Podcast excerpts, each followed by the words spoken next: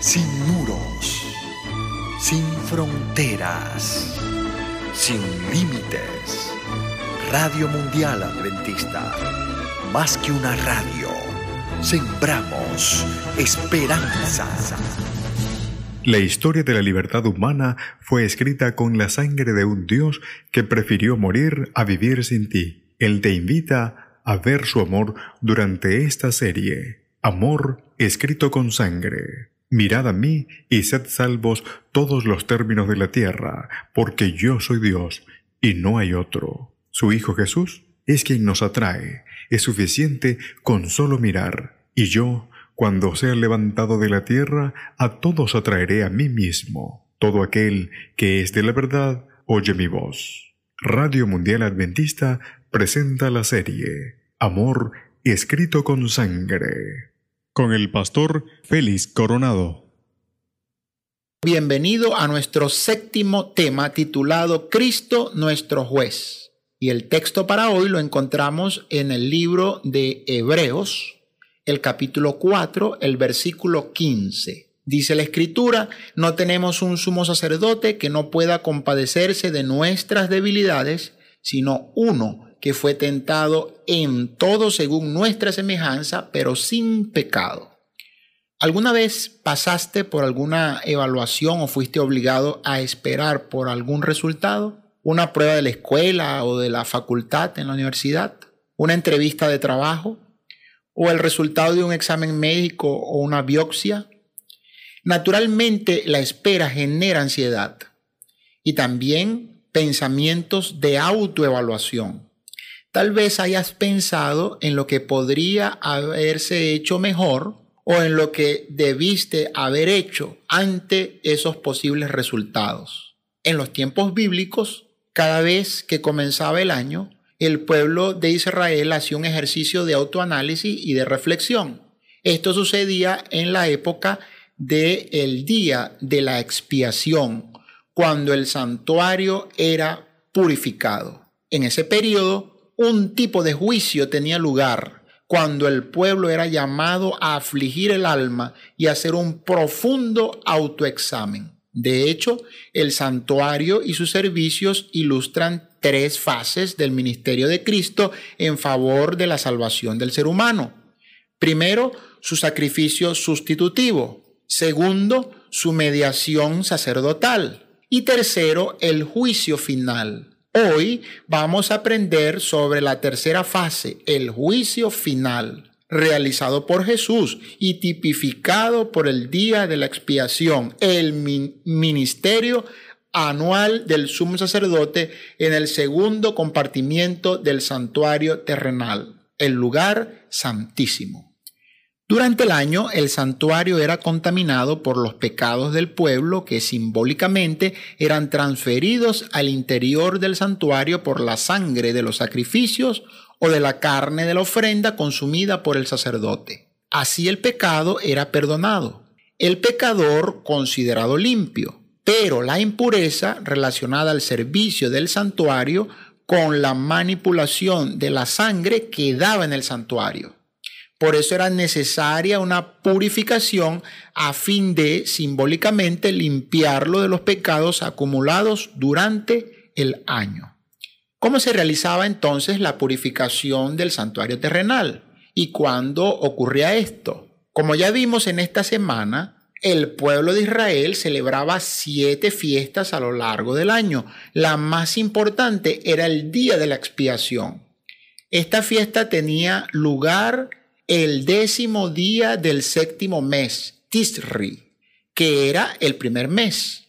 Esta fecha era la columna principal del sistema sacrificial.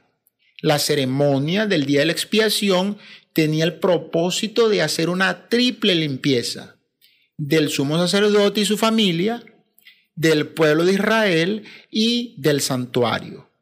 La preparación para la expiación comenzaba diez días antes con la fiesta de las trompetas que daba inicio al año. Eran días de arrepentimiento destinados a obrar un cambio en el corazón que terminaba en el día de la expiación. El sumo sacerdote, que hacía la expiación, tenía una preparación cuidadosa para este evento. El tercer día del séptimo mes se mudaba de los recintos del templo para pasar una semana en oración y meditación a fin de apartarse de sus errores significativos si los tenía. No dormía el día anterior para evitar que le sobreviniera cualquier tipo de contaminación. Se bañaba, se vestía con vestiduras santas y usaba vestiduras blancas y simples y sin ostentación se presentaba ante Dios. Todo el ritual del día de la expiación se realizaba de dentro hacia afuera, comenzando en el lugar santísimo pasando por el lugar santo y terminando en el patio.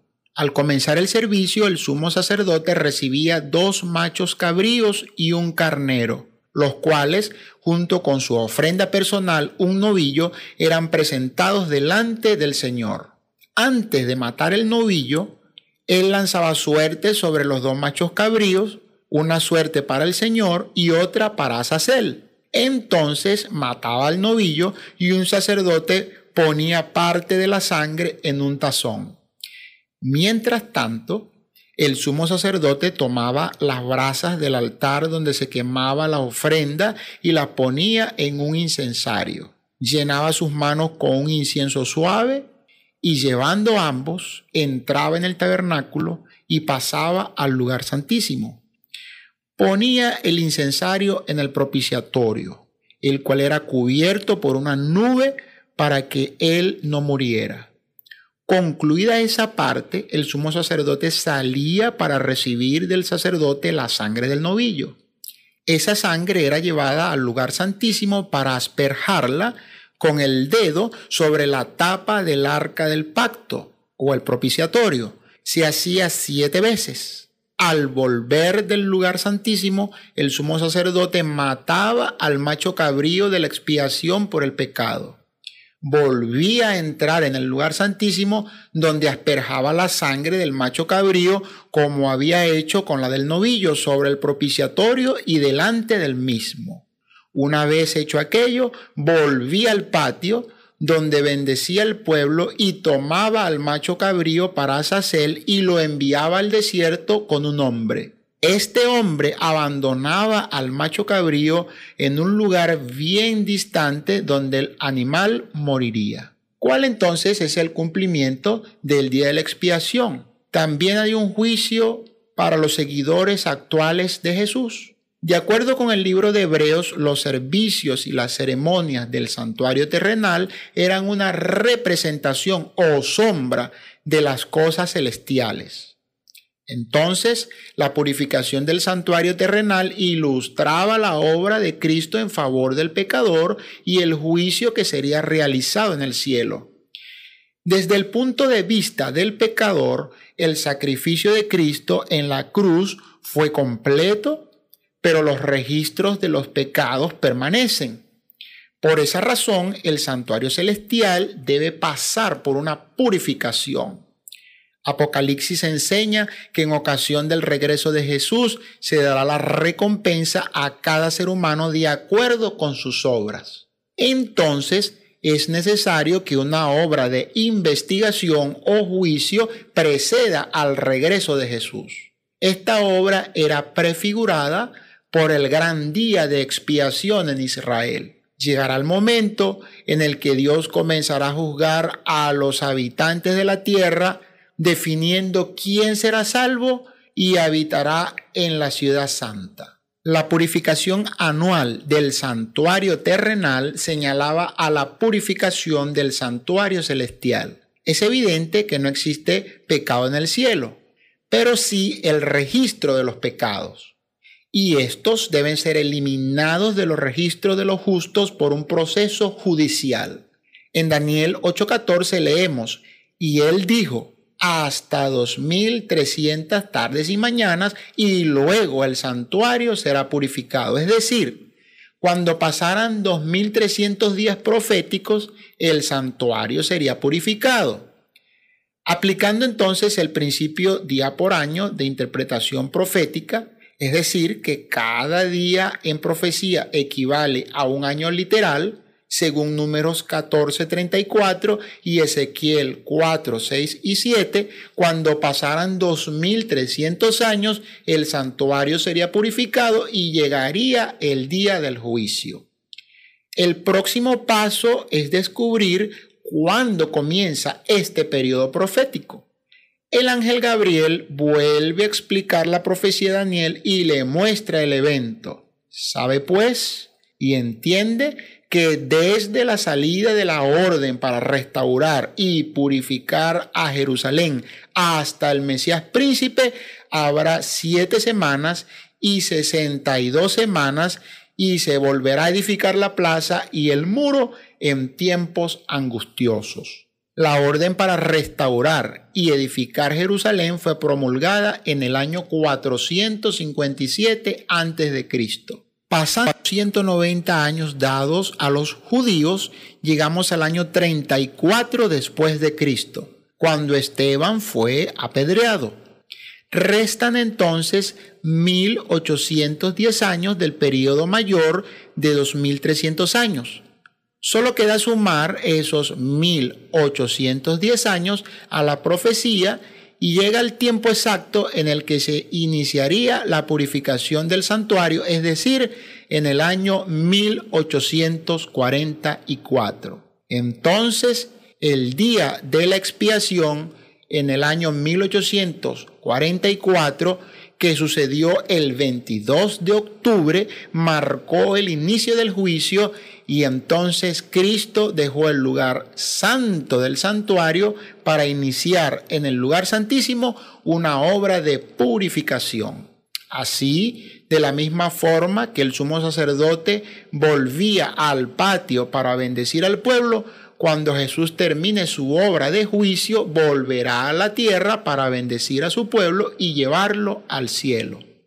Este juicio en el cielo está dividido en tres fases un juicio investigador para el advenimiento, un juicio de comprobación y un juicio ejecutivo. En la primera fase solo se analizan los casos de aquellos que un día aceptaron a Jesús como Salvador. Esta fase comenzó el 22 de octubre de 1844 y terminará cuando Jesús concluya su obra en el lugar santísimo del santuario.